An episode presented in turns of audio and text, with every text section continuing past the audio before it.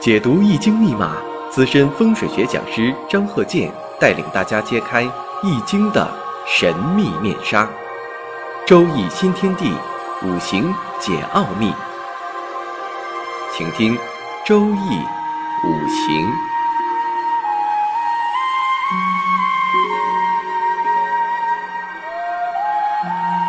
上山微电台荣誉出品。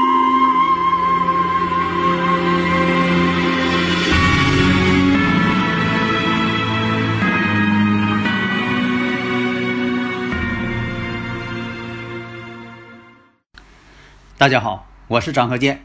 上两堂啊，我们讲了一下这个生日五行：甲寅、丙子、庚寅、丁丑。第一堂呢，我们讲的是如何去分析对他的婚姻呐、家庭状况啊。第二堂呢，也结合了他这个生日五行，分析他的事业呀、财运呐，与这个亲人关系啊这方面。因为什么呢？这个生日五行啊，包罗万象，就是你人生当中。牵扯的很多事情，都可以用生日五行呢来进行分析。但是呢，它不是说啊，就说你比如说你要问个事儿，问个事儿呢，一般来讲呢，像用这个呃奇门遁甲分析呀、六爻啊、梅花易数啊进行分析，各有各的用途。但是呢，如果说人生这方面的事情，那是第一首选呢，就是这个生日五行啊，这八字学。另一个呢，像这个紫微斗数。啊，还有是以前这个呃面相啊、手相等等，那都属于什么呢？古人的一些经验。但是呢，这个生日五行这个八个字有个好处啊，就说不用见面啊就可以分析了。不像说你要说是相学，你发照片或者发图片，只能是用这个方法。但是有一点呢，你说有的时候吧，它不如现场看呢来的准确。你说你要是这个拿手机给自己拍个照片，有些细节、角度的问题，可能有的地方就看不到。而且这个相学呢，它也与这个言谈呐、举止啊、动作呀、走路的姿态呀等等啊都有关系，不是说单纯的看这人什么眼睛、什么鼻子、什么嘴。它不是这种单纯的这么看，而且以前我也讲了，在五行大讲堂当中我也讲了，我说真正的看相学，它不是看什么这个呃，就是感情线呐、生命线呐，呃，不是看这些，其实那都这个不是正宗的看法。正宗看法什么呢？看的就是细纹啊，手上和脸上的细纹啊，这个细纹呢，就是类似于我们这个指纹啊，这个指纹为什么说的呃一生不变呢？啊，这个本身来讲这个。啊，肤纹、指纹真就一生不变，除非你受过外伤，它变了。所以，真正的正宗秘法是看这个细纹，就手掌上它也有这个类似于指纹的这种肤纹，这是真正的一生不变的东西。而你手掌上这些粗纹、这些皱褶啊，俗话讲这些皱褶、这些纹，它随着你的这个年龄增长，它也会变多。呃，你的心事要是总犯愁，哎，这上边的纹路它也变多，啊，它是变化的。所以说，真正啊讲究这个看这方面的，那就是一定要看细纹。那在这里呢，我就不再多说了。下面呢，我们看一下那生日五行：甲寅、丙子、庚寅、丁丑。那么从大运上来看，第一步大运是八岁起运。如果说八岁之前用什么看大运呢？第一种方法呢，可以看月柱。因为什么？这个大运就是从月柱上分析出来的、推导出来的。那么你可以看月柱，也可以看小运。这个以前我在五行大讲堂当中啊讲过。所以说，你看在这个八岁，八岁呢，一九八二年八岁啊是丁丑大运。那么我看一下这个丁丑大运。那么这个丁丑大运，我们看官煞混杂太多了，合克他，所以当时呢，他这个身体不好，体弱多病。特别忧郁、抑郁。当时呢，小时候这个生活这种条件也不是特别好，呃，也经常呢这个呃心情不好，因为什么呢？身太弱，七煞太多，欺负他的人就会多，小人就会多。那么当中的这个流年，丙寅年、丁丑运、丙寅年，我们看官煞混杂，因为什么呢？它本身这个生日五行就官煞混杂，出现这个流年了。丙火又是他七煞，那么大运呢？丁火啊是他的官星，大运当中、流年当中都出现这个官煞混杂了，对他克的呢非常严重。那么这一年呢，他得重病，得了这个严重的肺炎啊。为啥说是肺炎？大家呢，你可以试着分析一下。你像这个中医讲什么是肺呀？肺属什么呢？这不就分析出来了吗？当时呢，这个家长啊，他父亲事业上也不顺。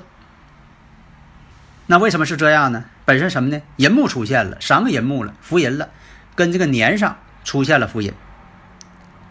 我们再看壬申年，这一年呢，与这个同学多次发生冲突，最后呢转学了。因为在这个学校也待不下去了，转学了。为什么转学？大家可以看一看，这里边呢也有我多次讲的一些窍门。呃，大家呢如果有理论问题呀，可以加我微信幺三零幺九三七幺四三六，咱们共同探讨研究。所以我们讲啊，就是说这个五行上这个窍门，你要是弄准了，哎，你一看。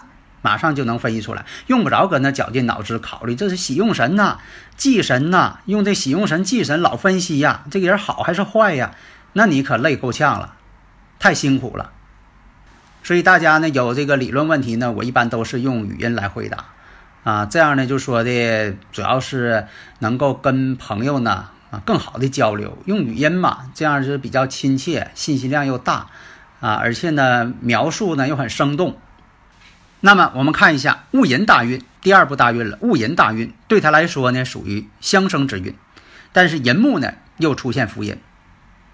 分析大运的时候啊，不要是用有一种方法说天干管前五年，地支管后五年，不是这样。因为这个大运是这样的啊，因为这个刚一行第二步大运的时候，其实第一步大运呢还有余气，将说我们这个节气。啊，节气呢？你说到立春了，其实呢，它不是说马上春天就来了，它还有点冬天的寒意。所以不能说，就说前边那五年应该是天干，后边的五年这个地支没有那么分的。我经常打这个比方，我说啊，前五年警察管事儿，后五年警察局管事儿，有那么管事儿的吗？因为什么呢？他们之间呢是一个有机整体，你不能分开去看。所以呢，还有的朋友问，那看大运是看天干还是地支啊？都看，天干是表象，地支是隐藏的实质。天干地支就像一部汽车，你不能说头五年是汽车在跑，啊，就是汽车车厢在跑，后五年是汽车轮子跑，有那种跑汽车的吗？所以汽车怎么走怎么拐，它是轮子、发动机和车身共同作用的结果。那么这个。车厢就像天干，这个发动机跟轮子就像地支。你怎么能说说的我跑了一一百公里了，头五十公里是汽车厢在跑，后五十公里是车轮子在跑？没有那种情况。就好像说你开汽车啊，你这个车突然间刹住了，副驾驶的你这个媳妇儿一脑袋撞窗户上了，撞前挡风玻璃上了。那你媳妇儿跟你都赖这个前挡风玻璃是那回事吗？这个前挡风玻璃犹如天干，它是一种表面现象，好像说把你脑袋撞个包，但实际情况是因为什么呢？轮子与地面之间出现障碍了，比如说一下子，呃，撞在沟上了，这一下子就把自己脑袋撞了。那么原因不就找到了吗？是地支的问题吗？地支本身它下边有坑有沟，一下撞上了，结果你脑袋撞玻璃上了。你说脑袋怎么不撞轮子上呢？你也够不着啊！所以这种逻辑啊，我要是不掰饽饽说馅儿啊，用老百姓话讲啊，你说我始终是不是讲了半天了，大家还是呃转不过来弯儿？就像这个喜用神似的，搁这个呃研究喜用神啊三十多年了，啊还没整明白呢。那么我接着往下看，癸酉年，癸酉年我们看一下，酉金呢是庚金的旺地。他自己呢，这个通墙根了，然后水出现了，这个水呢是伤官，这个呢也会出现什么呢？伤官见官，伤官见官为祸百端嘛。你无论是喜忌，只要出现这种情况了，都会有问题出现。这一年呢，虽然说他换了学校了，但实际上呢是非不断，总是跟学校呢这些学生发生冲突。在这一年当中呢，冲突当中他受伤了，口舌是非也不断，而且呢自己呢庚金呢有墙根了。勇气还来了，虽然这一年呢也喜欢学习，因为什么呢？毕竟啊，这个上官来了，也想说在新学校呢，就说有一个好好的表现。结果呢，事与愿违，总是惹是非。那么在这个丙子丁丑年，官煞混杂，这一年当中呢，学业呢也多不顺心。虽然呢，在这个丁丑年的时候也谈过恋爱，但是呢，并没有成功，感情上呢。也是失落挺大，失恋的感觉特别强烈，苦恼。在戊寅年当中，家里边呢，长辈去世。当年呢是爷爷去世，啊，因为出现了这个岁运病临了。工作上呢到了一个新的岗位，也想呢就说能够发挥自己长处，但是很多方面呢也是挺不顺利，因为他本身这个生日五行组成就让他不顺利。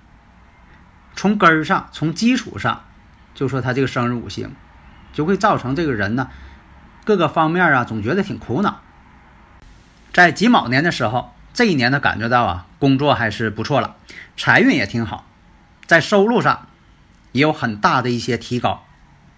壬午年，壬午年呢，跟领导呢也闹了一些别扭，但是，有一点啊，因为他有的领导呢对他呢还是比较欣赏的，有的时候吧，这就是谁看谁看顺眼了。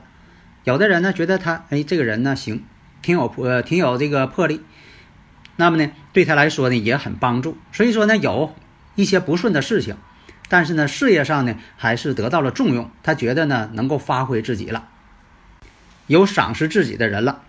家里边家里边的事情也很多，因为这个呃父母啊很多方面呢就说。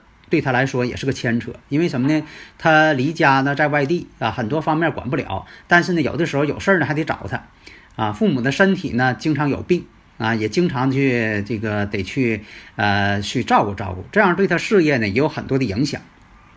为什么呢？跟这个月柱产生感应了。这一年，父母呢身体不好，有的时候一有病啊，父母两个人呢同时得病，你说他们俩呢谁也照顾不了谁，就得儿女照顾。结果在这一年当中呢，他这一忙啊，一着急上火呀，他自己也得病了。结果呢，他得的是肾结石，最后还是当年呢，他也是住院手术了。所以说这一年当中呢，是非不断，不得安宁。即便在事业上稍微有点起色，我们再看癸未年，癸未年呢，我们看呢还是伤官，这个天干就透出来伤官了。那么我看下边是未，未呢丑未相冲，这一年当中呢。他换了一个工作地点，换地方了，因为什么呢？这个有的时候啊，这个逢到这种情况呢，多数呢他不想换地方，他心里边也不安，他在这个地方呢他也干不了啊，因为这个有的时候啊出现这种啊这个五行上感应的时候，他不是说他不想动，他不想动也得动，一个是客观上在动，一个是他本身有想法，也想动。所以啊，有的时候啊，这个五行上的一些事情啊，很奥妙。像以前有个这个客户，嗯，我就看我说你那一年呢是换工作了。他说这个吧，不是我想换，其实我干的挺好的，但是呢，那个地方吧，他搬家了，他工作地点搬家了，他不得不换。那么像他这个五行呢，你看这个甲寅、丙子、庚寅、丁丑，本身来讲呢，伤官，伤官如果说出现了。本身又逢冲了，他不换不换是非还多啊，事儿还多。所以说各个方面是主观的、客观的一起促进他，他必须得换地方。换地方干啥？躲太岁嘛。以前古人讲躲太岁，其实并不是说他懂得他要躲太岁。再看甲申年，甲申年这一年呢，恋爱成功，已经订婚了，决定了两个人呢准备结婚啊。甲申年。虽然说呢，在这一年当中啊，也是有矛盾不断，因为他本身这个五行就决定了他在这方面呢，感情这方面啊波折比较多。但这一年呢，这个谈恋爱呀、处感情啊、谈婚论嫁呀，还是比较成功的。所以呢，在这一年当中订婚了，准备要结婚。乙酉年，乙酉年正式成婚。所以我们看呢，在五行上。啊，这个引动了婚姻宫。那么乙酉年怎么回事呢？乙酉年呢，乙庚相合，本身你看这是一种正配，他自己呢是庚金，庚金本身呢就代表男士，乙木呢就代表女士。这样乙庚一合呢，乙庚合金，就等于说乙木嫁给了庚金，所以这一年当中呢，正好应了成婚。而且当时呢，他这个庚金呢与这个酉金之间呢，太岁呀正好是逢地旺阳刃，身旺了，身旺之后呢，决心也大了，所以说呢，在这一年成婚。那么婚后呢，在丁亥年，丁亥年这一年呢，出现外遇了，感情上呢有了一个风波。那么一个他身体不好，另一个工作的关系，所以说他一直呢就说没要孩子。后来呢，在这个戊子年的时候，生了个男孩啊，男孩呢确实呢也是身体呢不是特别好，因为呢夫妻二人呢也都是三十多岁了。